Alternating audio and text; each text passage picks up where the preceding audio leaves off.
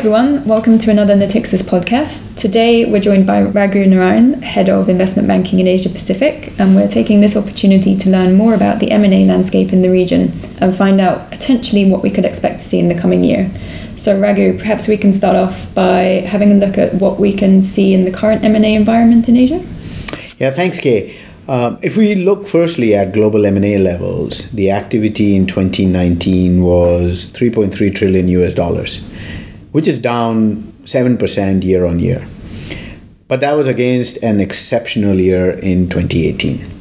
And while 2019 was up from 2016 and 2017 levels, we did see activity slowing by a significant 24% in the second half of the year. So the second half was more challenging. Moving to Asia, ex Japan, deal making activity reached its lowest level and value since 2013 at US dollar 565 billion. Overall, APAC ex Japan's global market share shrank from 20.4% in 2018 to 17% in 2019. However, the fourth quarter of 2019 brought a rebound in global M&A volumes, spurred on by the expectation that the much anticipated phase 1 trade deal between the US and China that was signed in mid January of 2020.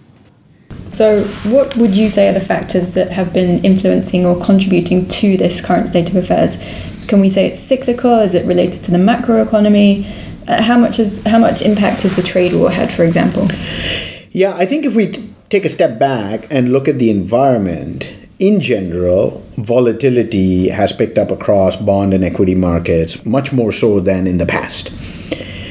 Widespread geopolitical risk has negatively impacted sentiment too and is in the headlines these days.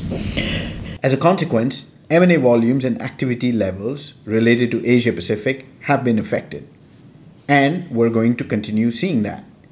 The impact of coronavirus is yet to be fully seen, but we can see delays in transactions in real time. Also, geopolitical risk today is much higher than it was 24 to 36 months ago. So, despite the signing of the Phase 1 trade deal, the trade war, and with that more protectionist sentiment, is one aspect that will continue to dominate the headlines in our view. That said, we have without doubt also reached the end of what has been a very long, drawn out economic expansion cycle and we are potentially facing a slowdown and potentially even a recession. In that context, valuations have been high because of the high level liquidity that has been pumped into the market for the last decade by central banks. So, in terms of valuations, what does this mean in terms of strategy? Well, in the mid part of an M&A cycle, the market is bullish and what happens is you have companies and investors chasing deals. No one really wants to get left behind or to be the one company that missed out on the big M&A transaction. In today's environment, it's more important than ever to make sure that the deal you are undertaking makes complete and total sense. It needs to be underpinned by very strong industrial logic. While asset prices are high, companies need to ensure that the premium they pay is sensible and that you're not overpaying for a deal, which can down the road create certain problems.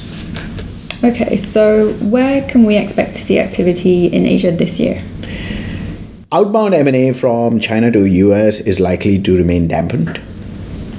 But China to intra-Asia M&A, especially Southeast Asia and India, should continue to be strong and we are seeing some exciting activity there.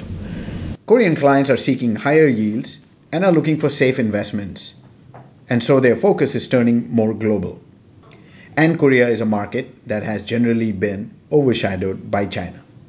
Likewise, in Japan, we expect to see an uptick in activity there too, following on from a positive 2019. And um, in, in terms of the industries, what are you? Where are the trends that you're seeing there?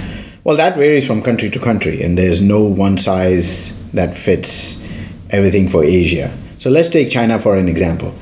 Five or so years ago, there was a big focus on consumer goods. or items that historically had not been available in the country brands, clothes, fashion.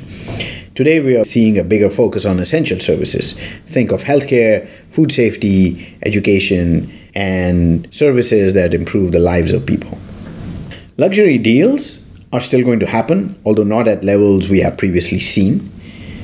The focus today is on sectors that continue to improve people's standards of living. And then you have the national agenda. China understands very well the need to compete on a higher level. There is an incentive to develop, and this could be organically or acquisition driven, assets that are going to drive higher productivity. And here I'm thinking of technologies such as artificial intelligence, robotics, and the like. China is in a sweet spot in this sense because it can afford to make acquisitions while it develops domestic technology ecosystems through vertical integration. So, if you had uh, advice that you could give to investors in this environment, what would that be? Sure. Today's environment is inherently more risky, and that consequently is affecting confidence and market sentiment. There's much more at stake for a large M&A deal in a post-merger environment, and all parties involved need to be mindful of this fact. For investors, it comes down to industrial logic and the fundamentals of doing the M&A. Does it really represent an opportunity that will relate to tangible results? Are we going to see geographic expansion or new customers? At a board level, too, simple but significant questions need to be asked. Is this actually good for my company? Why are we pursuing this deal? Now is not the time to be pressing ahead with the merger because a peer or competitor has. That's never a good reason, but we do see it happen. It speaks to reason that if you're going to do a deal in a riskier environment, you need to be more prepared. And that means fully understanding and being able to drive the synergies.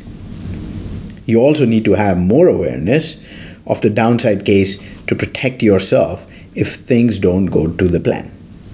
Basically, deals are going to continue to happen, but the ones that are able to flourish in our current environment are those which have been carefully considered and structured. Great, thanks Raghu, that's been very insightful. And thanks for listening, everyone. Don't forget to visit soundcloud.com forward slash Natixis corp to hear more expert opinions on a variety of interesting topics.